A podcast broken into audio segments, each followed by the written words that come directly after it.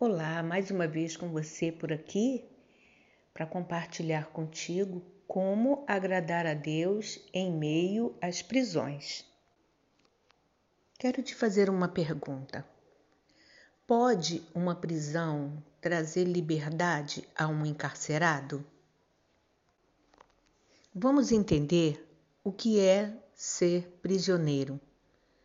Prisioneiro é aquele que por algum delito perdeu a sua liberdade. E o que significa ser um encarcerado?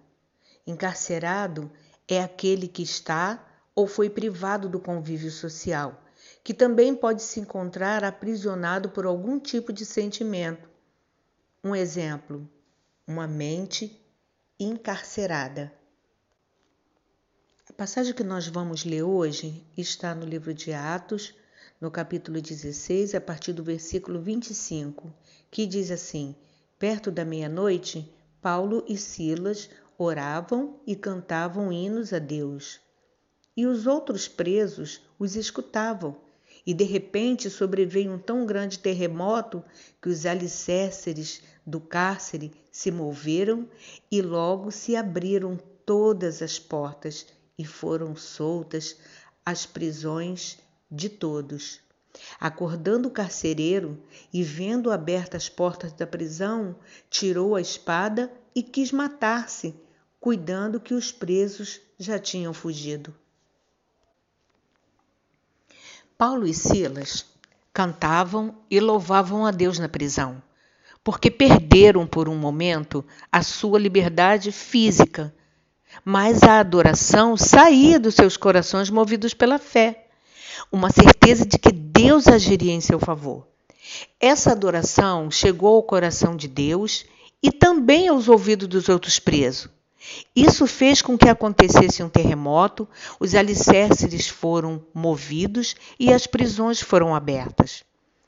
Nossa adoração a Deus chega ao céu como chaves para abrir as nossas e as prisões daqueles que estão à nossa volta.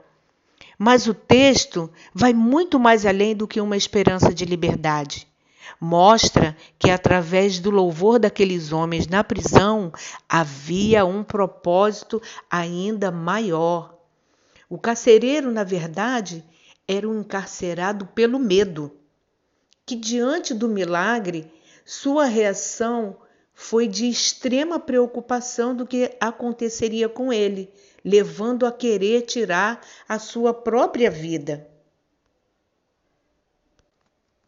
Vemos aqui como pode um momento de prisão libertar uma vida e até uma família dos seus cárceres mentais.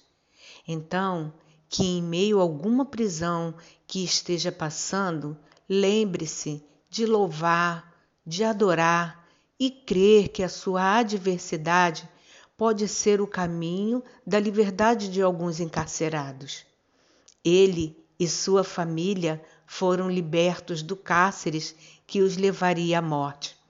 No livro de Isaías, no capítulo 61, o versículo 1 diz assim: O Espírito do Senhor Jeová está sobre mim porque o Senhor me ungiu para pregar boas novas aos mansos, enviou-me a restaurar os contritos de coração e proclamar liberdades aos cativos e abertura de prisão aos presos. Liberte e seja livre, em nome de Jesus.